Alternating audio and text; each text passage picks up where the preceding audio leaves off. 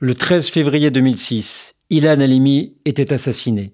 Ce jeune vendeur de téléphones portables, kidnappé et détenu contre une rançon dans une cave sordide de la banlieue parisienne, affamé, torturé et battu pendant 24 jours.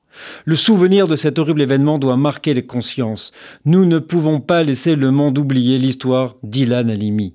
Ses ravisseurs, un gang de barbares autoproclamés, qui croyaient que la famille d'Ilan et la communauté juive remettraient ces richesses incalculables en échange de leur fils.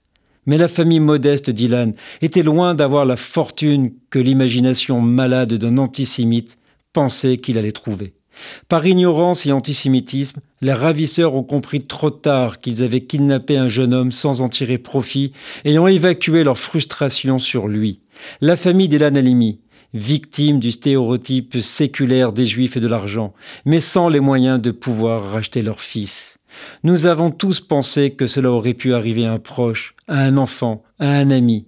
L'horrible destin d'Ilan a été un poignard enfoncé dans les âmes juives.